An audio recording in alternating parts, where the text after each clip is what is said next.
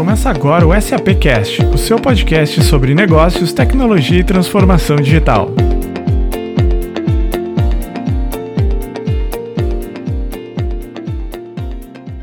Olá, ouvintes.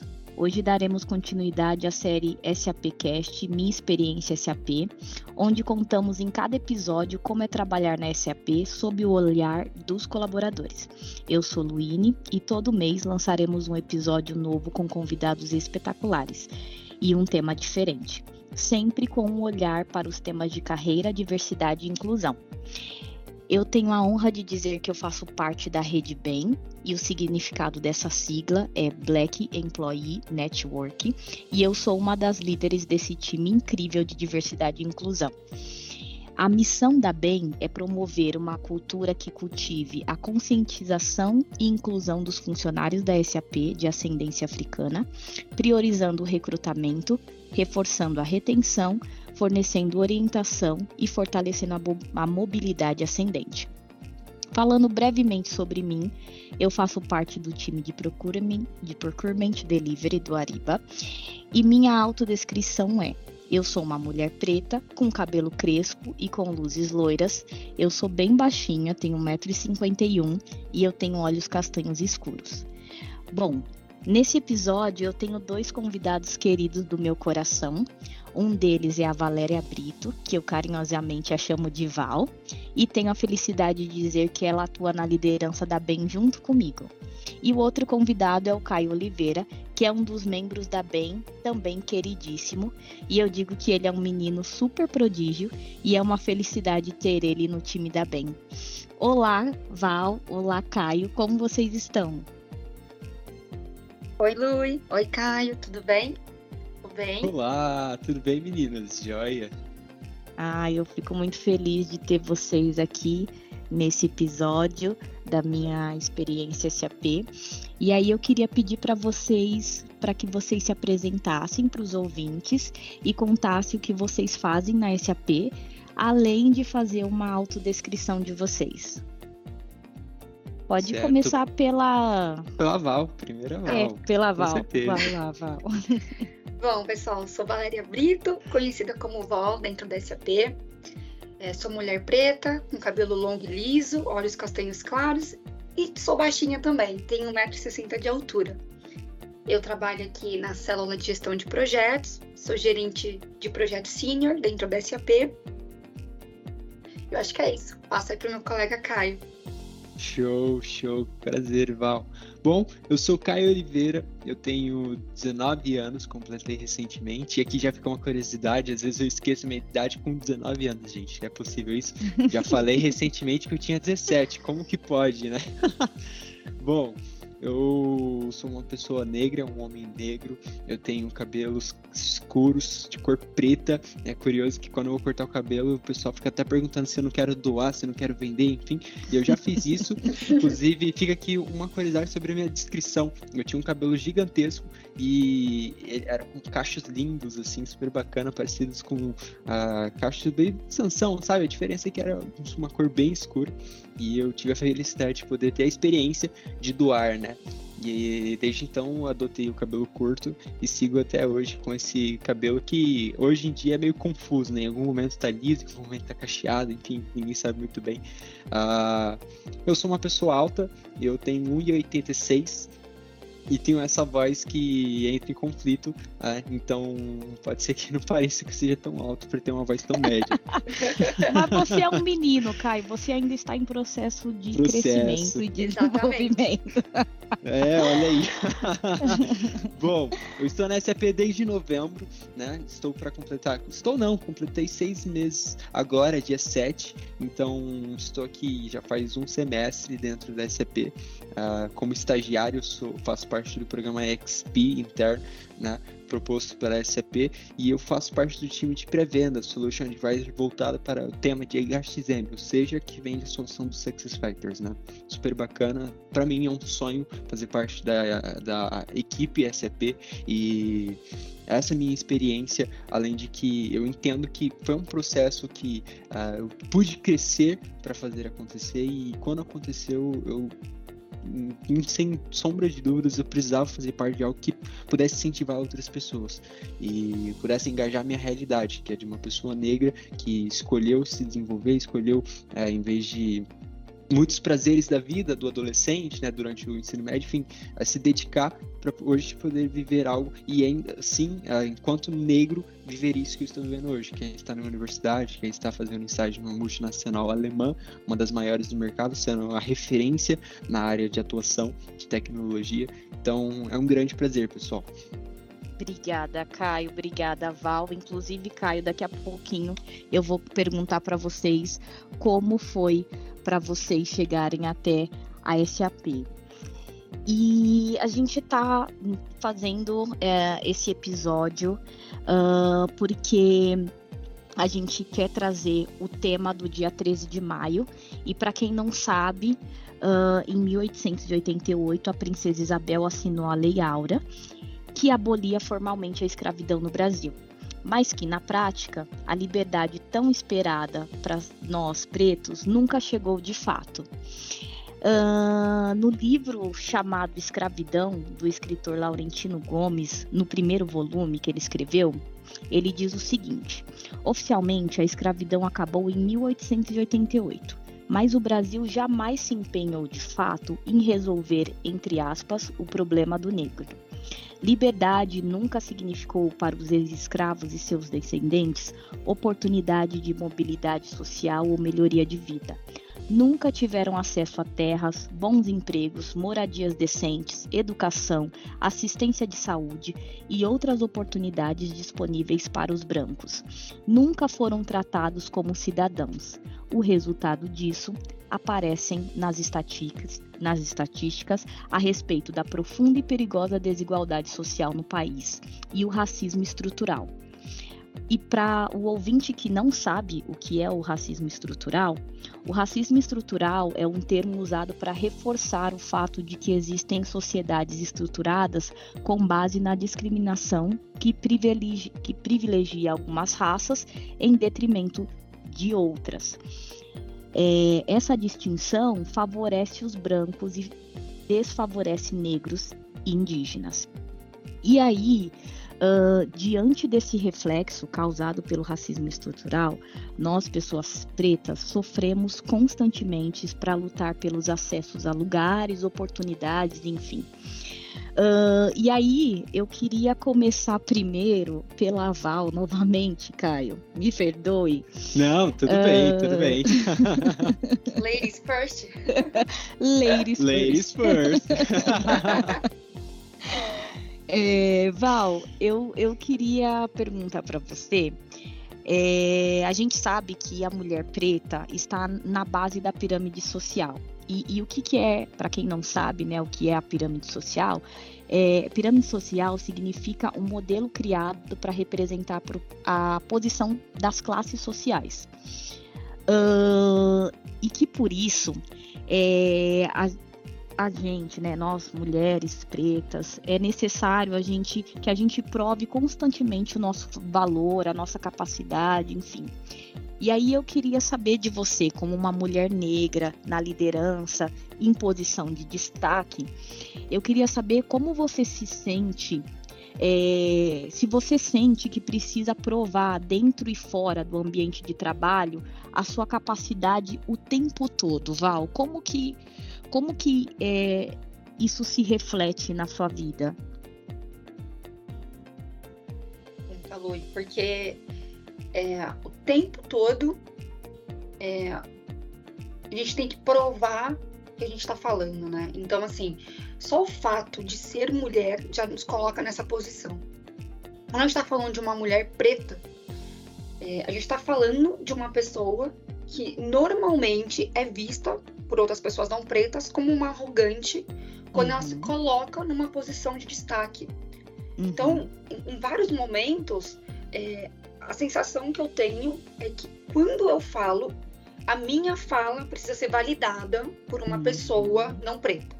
Né? Isso acontece uhum. em vários âmbitos da minha vida.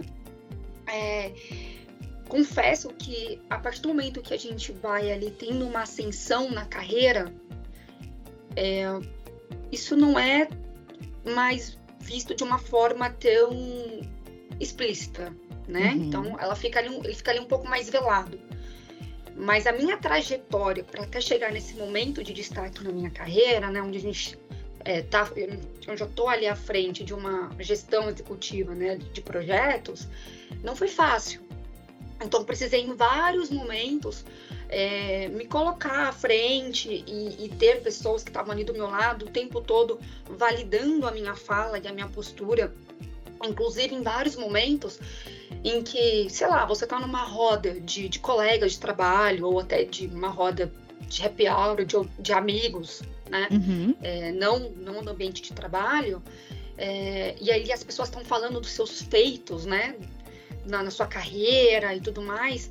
Eu sempre me coloquei numa caixinha muito menor, uhum. sabe? Porque uh, se eu falasse dos meus feitos, parecia arrogante.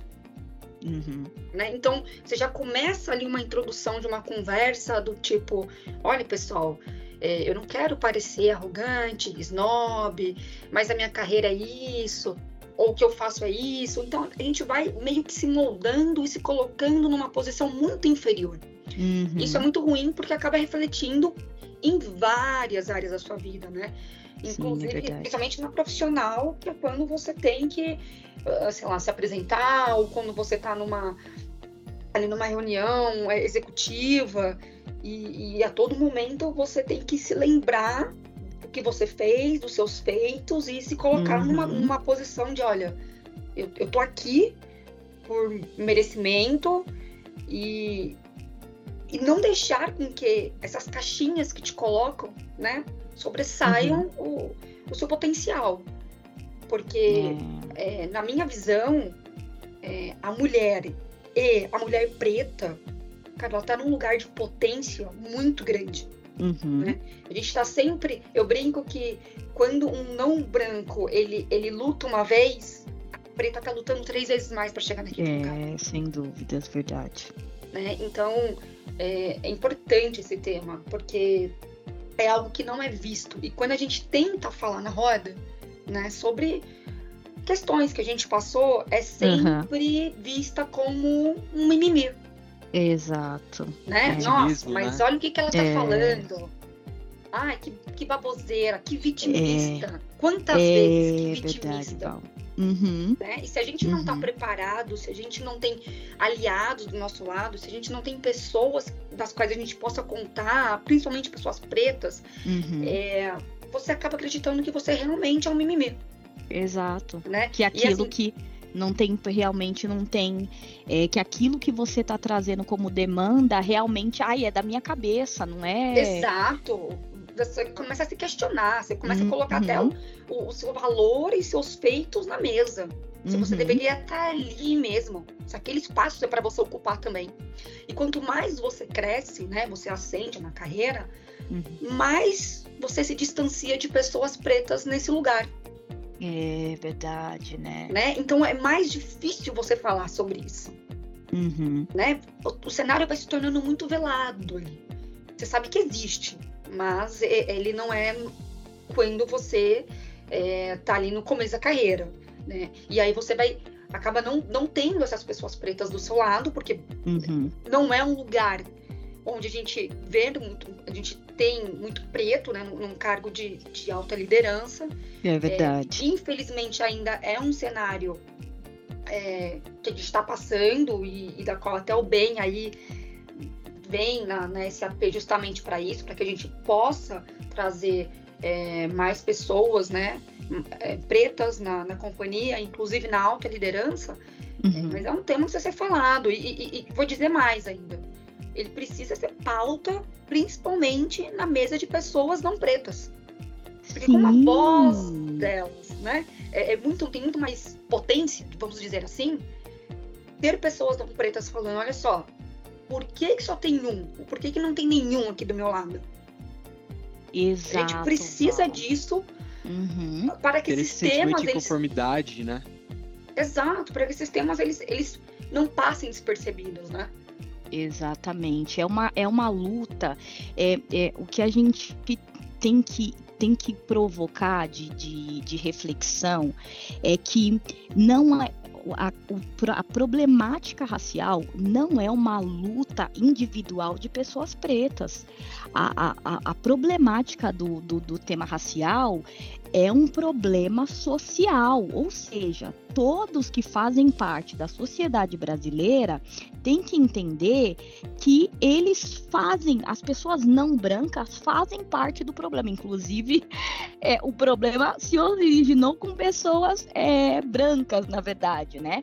Então, é, não é uma luta individual do, de, de, negros e negras no Brasil, né? E no mundo também. É, é uma questão de que é, houve uma tragédia na história mundial e brasileira e que existe, é necessário uma reparação. Ainda que muitos acreditem, não concordem nessa reparação, mas existe, é, a gente tem que trazer é, esse tema de, de, de reparação também, porque é um problema social que reflete na nossa sociedade nos dias atuais. É, a gente está falando de um Brasil, e aí eu quero até aproveitar aqui é, e trazer alguns dados que eu não sei se, se as pessoas têm é, conhecimento. Para vocês é, terem uma ideia, é, o Brasil, entre aspas, foi descoberto há um pouco mais de 500 anos. E na verdade aqui já existiam 3 milhões e meio de indígenas, ou seja, essa palavra descoberto aí não é bem o que fato aconteceu, né? A gente pode substituir a palavra descoberto aí por invadido, talvez. Uhum. É, e assim. Com certeza! e a escravidão, ela durou 388 anos, gente. Ou seja, é muito tempo. É, e, e, durante todo esse período foram trazidos quatro, um pouco mais de 4 milhões de africanos. É, e, e, desde a abolição já se passaram aproximadamente 134 anos. E hoje a gente sente é, na pele o racismo estrutural que tem na nossa sociedade, né? E aí. É, eu, eu até queria já, já, já aproveitar, o Caio, e perguntar para você, porque tem um dado chocante, assim, que a gente sabe que um homem negro tem oito vezes mais chance de ser vítima de homicídio no Brasil do que um homem branco.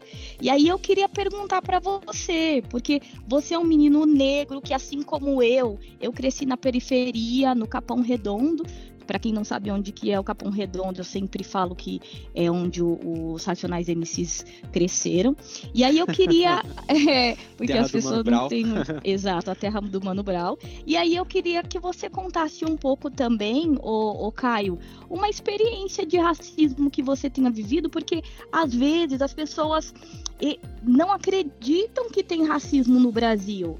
E, e, é, e, é, e é triste isso, porque é, será que é necessário uma pessoa preta falar que é, já sofreu racismo para para as pessoas de fato acreditarem que existe o racismo. E tomar uma posição, né? Exatamente. E aí eu queria que você, Caio, trouxesse é, para gente é, um, um, fato, assim, uma situação uhum. que você já viveu de racismo.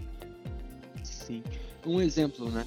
Olha, que nem você disse no início, são 135 anos de abolição do, da, né, da escravidão, mas uhum. na verdade eu gosto de pensar, e infelizmente eu falo isso, na verdade, que eu não gosto nada, né? Uh, são 135 anos que uma carta foi assinada, mas que a realidade foi mudada não foi. E a gente tem isso no nosso dia a dia, a gente experimenta literalmente na pele.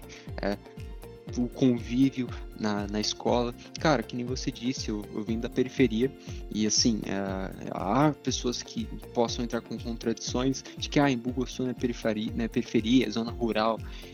Cara, é uma cidade bem afastada, com uma situação bem precária, né? É, das pessoas com quem eu estudei, e eu estudei em escola pública até o ensino médio direto.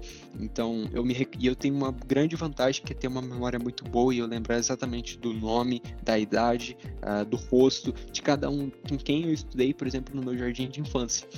E do jardim de infância de todas as pessoas. E ali eu tinha certeza, eu posso garantir, eu posso afirmar, tenho até uma foto. Uh, que todos que estavam ali eram negros. E uhum.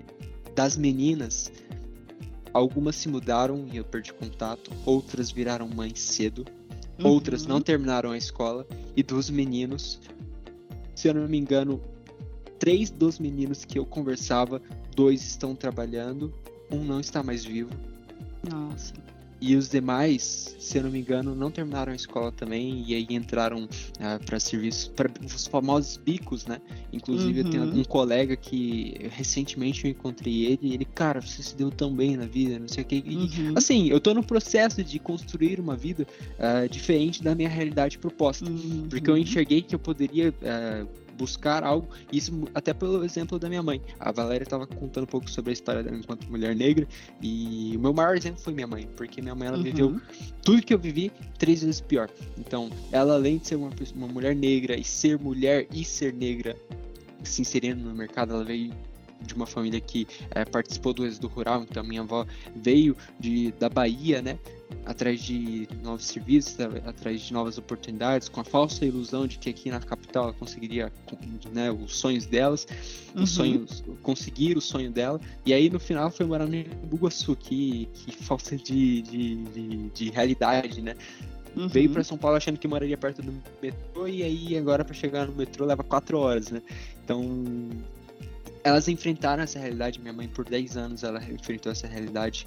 Né? Ela foi a primeira da família dela a terminar o ensino superior. Ela foi a primeira a se dedicar, a se entregar ao ponto de chegar na SAP também. Tá? Tanto que eu estou aqui hoje, uh, conheço esse repetível sonho de, de fazer parte da SAP, por, por exemplo, dela. E eu me apeguei a isso, sabe? Eu tive um exemplo positivo, diferente dessas outras pessoas que quem eu citei, com quem eu estudei, que não, né? E é muito interessante porque quando eu ando na minha cidade, é meio difícil de sofrer, né, o preconceito, o racismo, andando pelo centro, enfim, uhum. o abuso de autoridade, porque uh, dentro da nossa realidade é comum ver alguém uh, como eu andando na rua, uma pessoa negra como eu, enfim. Uh, mas quando eu venho para São Paulo é diferente.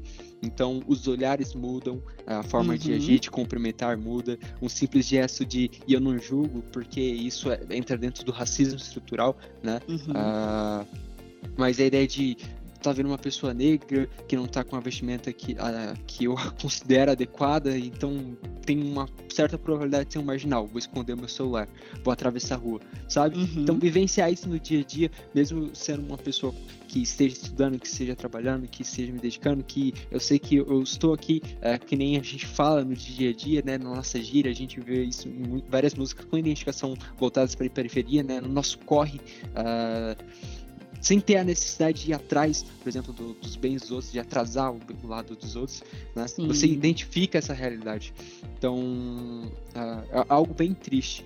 E com relação a uma experiência, acho que a minha vida toda, todos os dias eu posso trazer essa diferença né, do, com a realidade e não fazendo comparação, até porque cada história é uma história, e que Exato. bom que cada história é escrita de uma forma, né?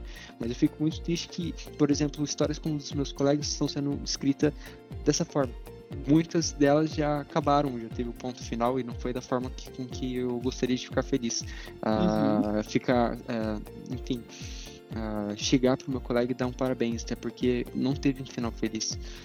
Diferente, por exemplo, dos colegas que eu consigo ter o contato, consigo ter a, a oportunidade de ter uma conversa, chegar para eles e falar assim, cara, a nossa realidade é essa. Mas se você não se esforçar, e aí não é questão de esforço, mas de esforço precisar entender que a nossa realidade é essa, a gente uhum. vai acabar uhum. entrando no comodismo e vai parando, né? Vai desistindo. Até porque uh, eu acredito que é mais por calejamento, e infelizmente também eu digo isso, que eu pude aprender a andar de acordo com essa realidade. Então, hoje quando eu vejo na, uma situação de racismo que me incomoda muito, e antigamente eu era um pouco mais doido da cabeça, cabeça de adolescente, né? Queria intervir, queria ficar, uh, enfim, discutindo, batendo de frente, corrigindo e tal. Hoje eu entendo que existem outras formas, de, dando outra face, mostrando que a gente pode conversar, a gente pode chegar, pode falar, e cara, olha, eu acho que o que você está fazendo um, é um pensamento totalmente sólido, né? Não é porque eu vim da periferia, não é porque eu sou negro, que eu também não consiga, bem como. Uh, bem como, por exemplo, a Valéria diz, né? Porque eu sou uma mulher negra e uhum. que eu tenho que provar duas, três vezes a minha capacidade aqui, por que, que a minha ação, por que, que o meu projeto, por que, que a, a minha ideia, a minha capacidade tem que ser duvidada, sabe? Uma das experiências Sim. que eu tive, e isso foi até na escola, inclusive, com um professor de fora, né? Ah. Ele era. E, e, eu fico até. Cara, fico até meio abismado. Uh, incrédulo, né, que isso aconteceu verdadeiramente. Ele era um professor de história, ele era um professor eventual. Ele chegou na aula, era escola pública, e aí uh, ele simplesmente entrou na aula, começou a escrever um textão na lousa, uhum. e eu uhum. sempre fui muito comunicativo. Eu gostava de sentar no meio da sala para conversar com todos, né? E enfim, o pessoal viu que o professor estava nem aí para a sala, começou a bagunçar, barulhar, enfim, até que aconteceu um acidente na sala. Né? É. E, esse professor, inclusive, levou uma, bolinha de papel na cabeça, ficou bravo. Ele viu a pessoa que sofreu o acidente, ela sentava na minha frente. Uhum. Ele simplesmente me olhou e aí naquela época eu trabalhava integra, entregando panfleto, né? Então, de manhã eu ia direto para a escola e eu não trocava de roupa, não tomava um banho, então, consequentemente, eu ia meio sujo, ia meio desleixado, meio largado e, é, infelizmente, para o convite dos meus colegas, né? Às vezes até fedendo, mas não era o caso daquele dia. Eu cheguei na sala daquele jeito, né? Mas eu, eu, gostava de conversar, eu gostava de contar com todo mundo, mas na hora de estudar, eu estudava, sentava, focava no meu, sabe? Por mais que a sala estivesse desmoronando. Ele simplesmente veio tá? e não olhou para ninguém, até porque o pessoal tava todo arrumadinho e tal. Eu era o mais, mais deixado da sala ali naquele momento. Ele pediu para eu levantar e acompanhar ele. E aí eu nem questionei, até porque eu já sabia do que se tratava. Levantei, fui com ele até a diretoria, né? Chegou lá e começou a falar um monte de coisas que, cara, sinceramente, é, enquanto professor, eu, eu, me questiono sobre por que, que ele falou aquilo, e inclusive foi uma criança. Mas ele hum, me chamou de hum, vagabundo, é. falou que, que escola não era meu lugar, que lugar de, de cara que nem eu, pessoas como eu, pessoas da minha, né, da minha ralé, né, não deveria nem ter acesso, enfim, à educação. Começou a, a falar, cara, começou a falar isso de uma forma que eu fiquei abismado. Fiquei, fiquei assim, verdadeiramente incrédulo. Mas como eu disse, eu era um adolescente meio, meio, meio ativista. Então a primeira coisa que eu fiz foi ficar sentado, ouvindo e sorrindo. Sorrindo com um sorriso uhum. bem irônico que provocasse. E na primeira oportunidade que eu tive, e aí a diretora ouvindo aquilo ficou meio assustada, mas também ficou brava, porque ela acreditava que fosse uma realidade, até porque aparentava naquela situação ser uma realidade, né? E ela me perguntou: e você não vai falar nada? E eu falei, cara, primeiro que depois de todo esse discurso, acho que não vale a pena. Uhum. Mas se eu tiver a oportunidade, eu gostaria de visualizar o meu histórico escolar dos últimos bimestres. E ah, ninguém entendeu, todo mundo ficou confuso, né? Todo mundo ficou é, em dúvida do que eu tinha pedido. A diretora foi, pegou, e aí quando pegou, eu mostrei as minhas notas, mostrei que não tinha nenhuma recorrência, nunca tinha ido pra diretoria antes, e tava lá. 910, 910, 910, aluno de destaque, aluno de destaque, é. aluno de destaque. E eu cheguei para aquele só. professor e falei: Professor, você acha mesmo que eu deveria estar aqui? E ele ficou: Não, mas por quê, professor? Tendo em vista tudo que você me disse com relação ao acesso à educação, com relação à minha ralé, com relação à dúvida, é, você pode ser sincero, você tá falando isso porque eu tô desse jeito, porque eu tô lagado dessa forma, porque eu, eu, eu moro em Bugaçu, porque você acha que eu não tô dando a, a liga, porque você acha que eu não estou dando bola para a escola, né? Uh, eu acho que você deveria rever os seus conceitos, principalmente quando professor que estuda o passado. Nós sofremos preconceito demais durante nossa história. Acho que talvez é. seja válido você, enquanto educador, passar isso para frente com a ideia de sem preconceito, uma realidade sólida, uma realidade em que nós uh, buscamos entender, ter uhum. empatia. Eu não tô falando isso porque eu sou um anjinho, poderia ter realmente sido eu, mas em modo algum você deveria ter falado isso que você falou. E eu não estou Sim. falando com relação à sua correção, eu estou falando com relação a quem eu sou, como eu estou, como eu estou vestido, enfim. E quando eu terminei de falar isso, entrou o rapaz que, que, que tá com a bolinha de papel nele e Ai, disse que se arrependeu e disse que eu não tinha nada a ver com o assunto, que. Enfim.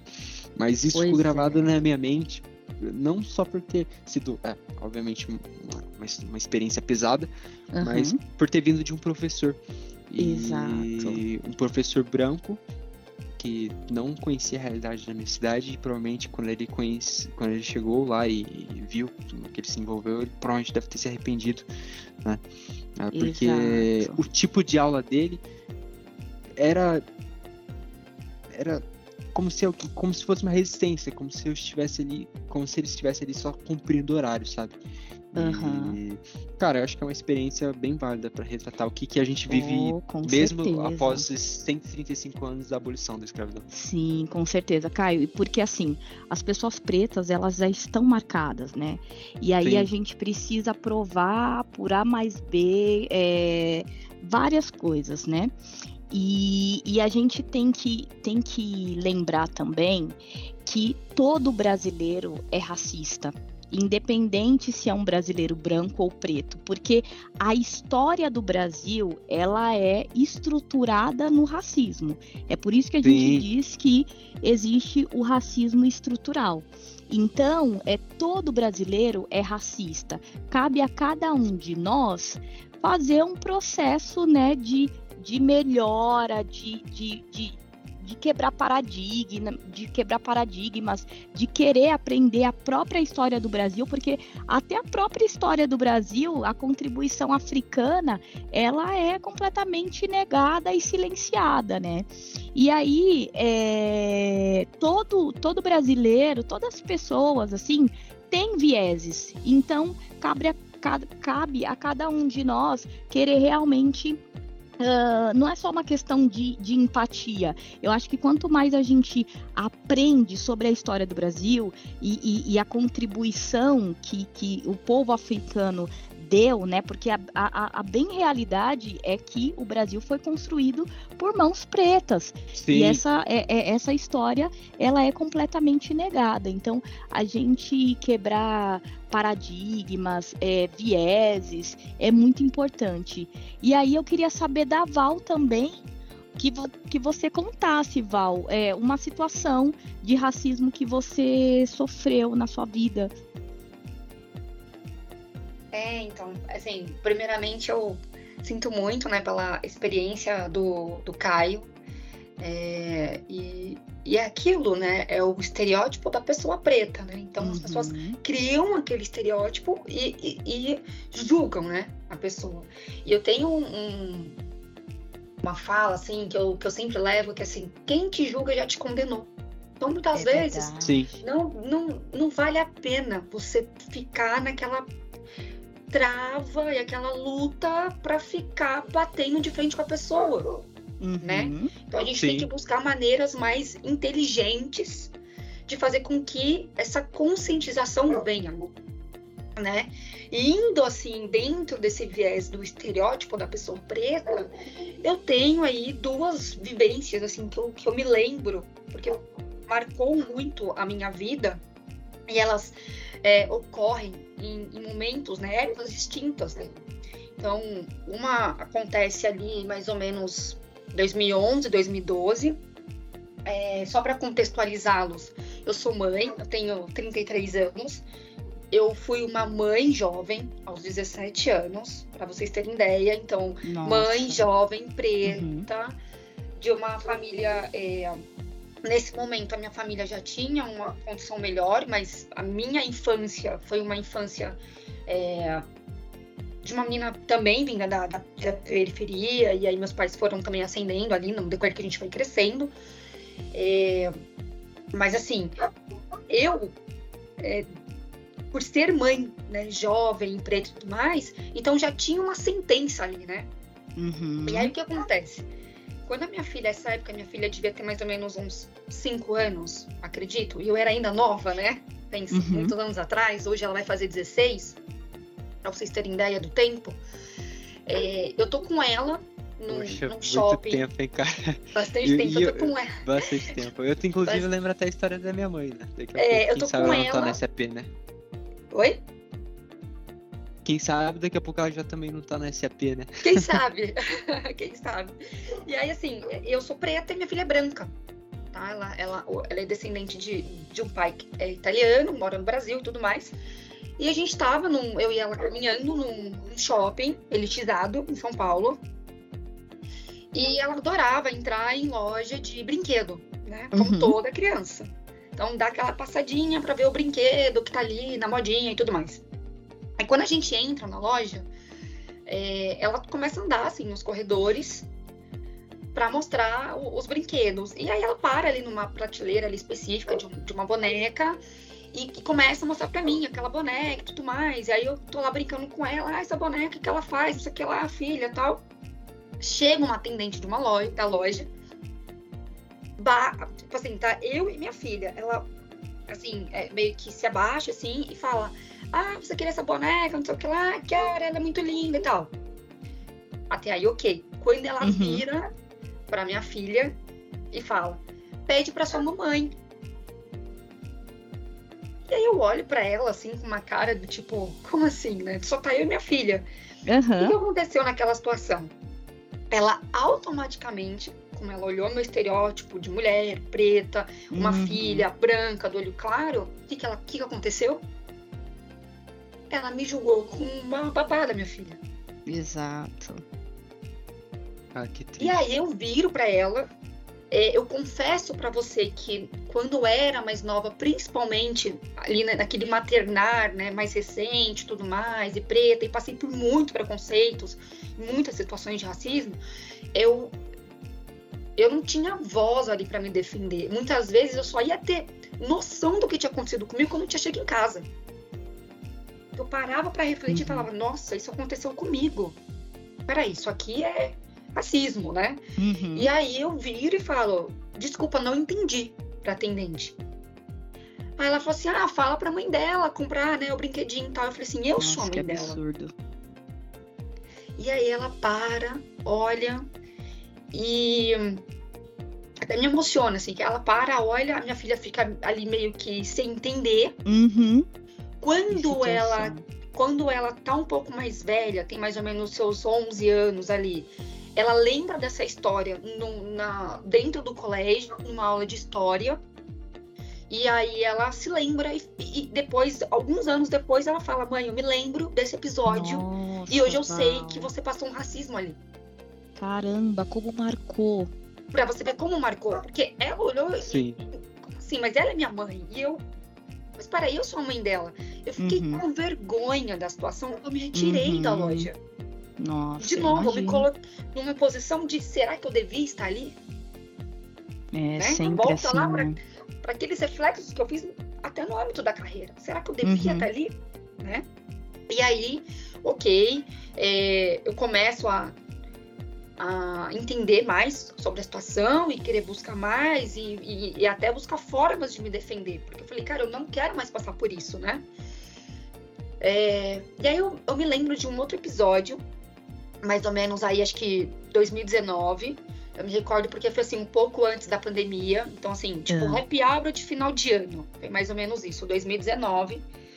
É, também a gente estava com a equipe do projeto é, num, num bar é, conhecido, elitizado também, fazendo ali um happy hour de final de ano.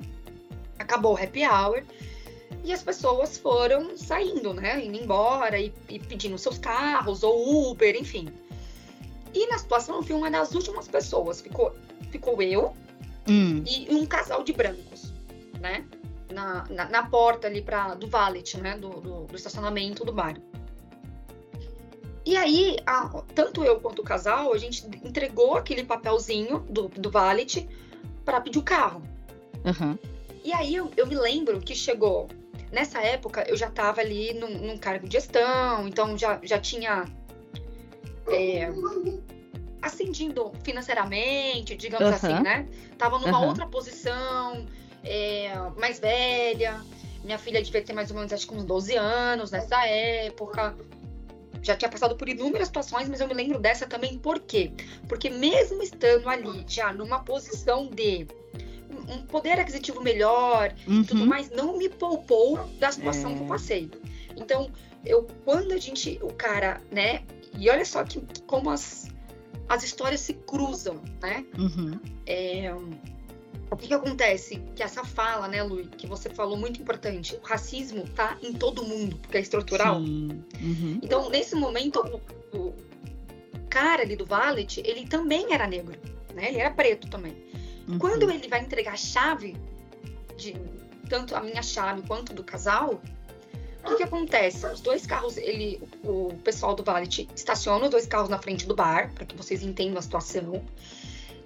O, o, manobrista ali, junto com o cara do valet, que tinha os papéis, que ele que recebeu na mão o papel de cada um, ele pega a chave, ele não lê o papel para ver o carro que é.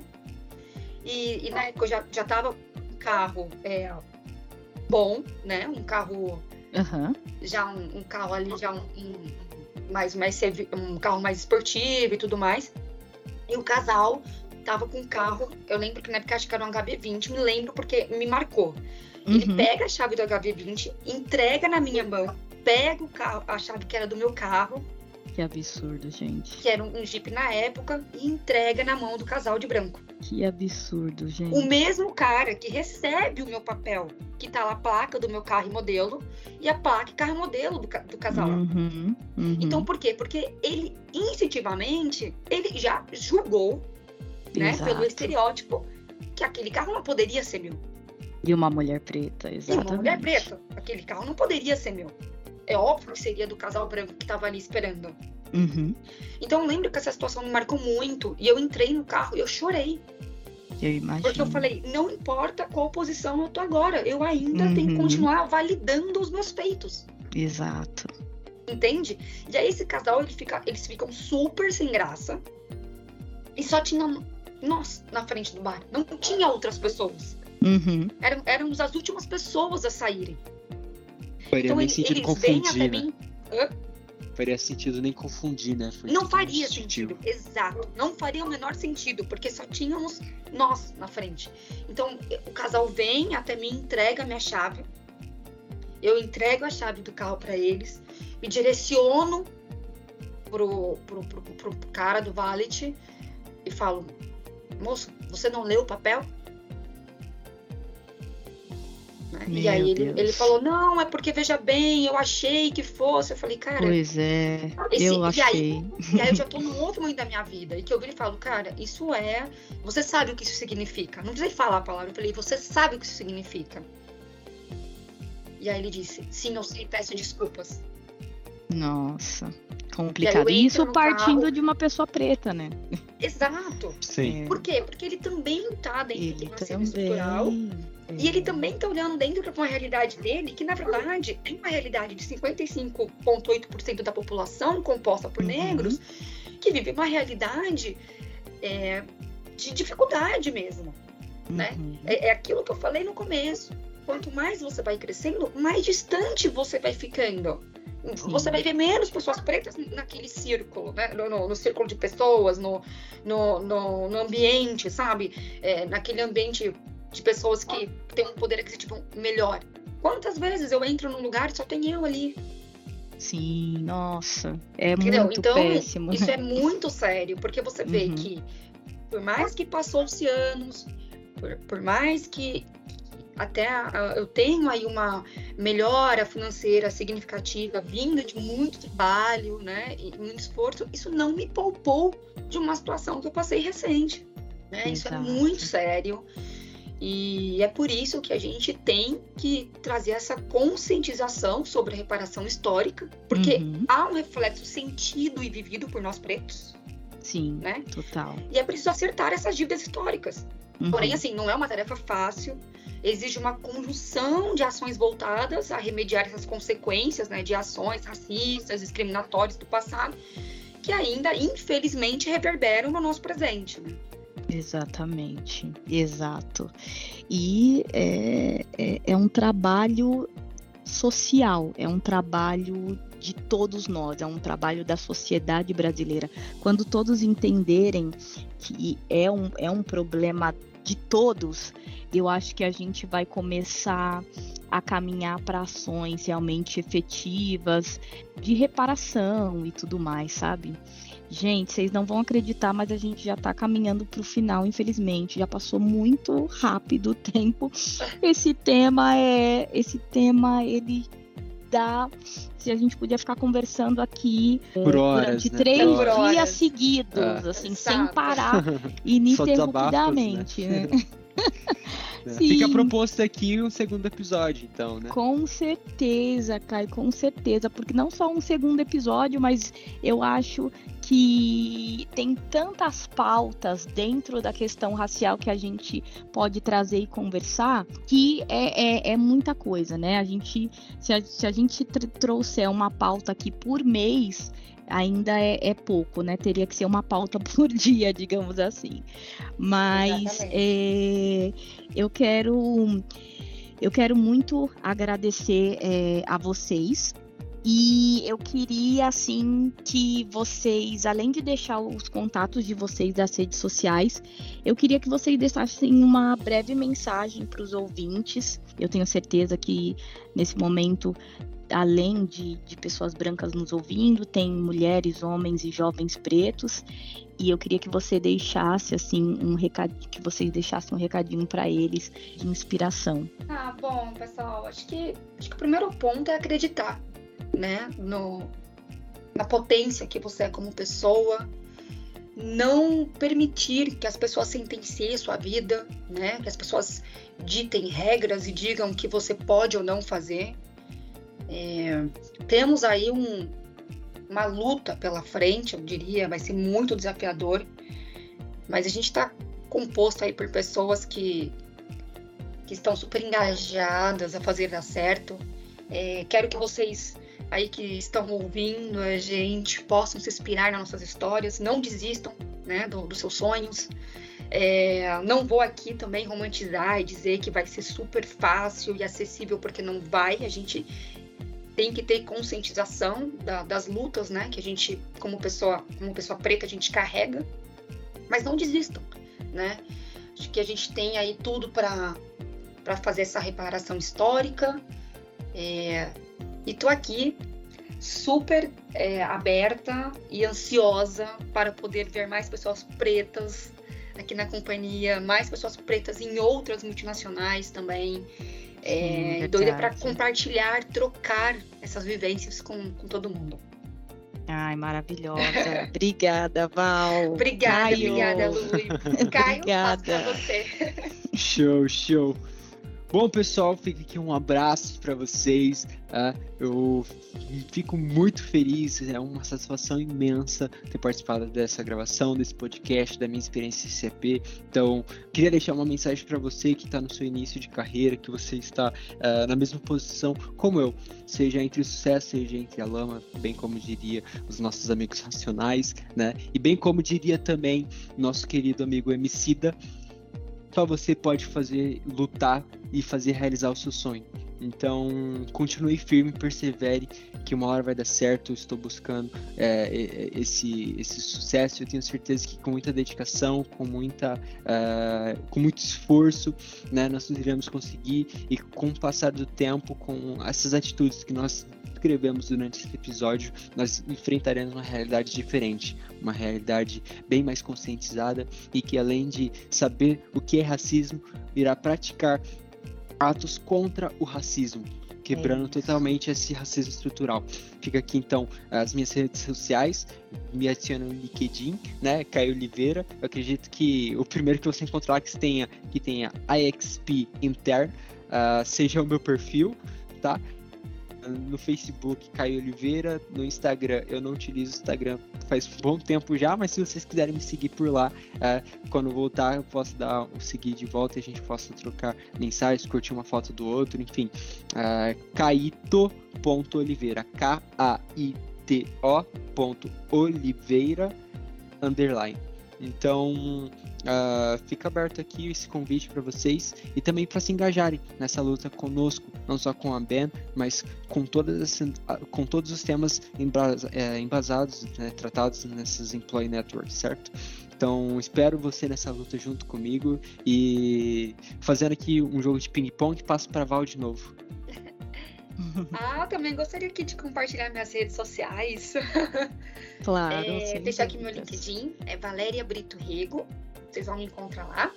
E no meu Instagram, é, que eu compartilho aí um pouquinho também da minha vida uh, pessoal, então eu tenho aí também um viés um pouco é, atlético, né, esportista, eu estou iniciando aí no triatlo, então acabo compartilhando um pouco disso, um pouco do meu maternário. cara! o maternário de uma adolescente, né, que é super desafiador, mas é um é, meu grande eu acho que meu grande prêmio na vida, minha filha. Então, segue aí meu Instagram, que é Vabrito Underline. Maravilhoso. Sensacional. Gente, é, obrigada, Caio e Val, pelo papo maravilhoso. E eu também quero de coração agradecer a SAP por permitir abordar e falar desse tema, que assim é fundamental para que nós consigamos construir uma sociedade mais igualitária para todos, independente da sua cor. Eu, eu gostaria só de finalizar. É, parafraseando uma menção no livro do Laurentino Gomes, porque esse livro, gente, ele é maravilhoso e eu recomendo muito, que ele diz o seguinte: o preconceito é, a, é parte do dia a dia dos brasileiros como se pode observar nos estádios de futebol, onde jogadores negros são alvos frequentes de agressões verbais. A escravidão no Brasil foi uma tragédia humanitária de proporções gigantescas.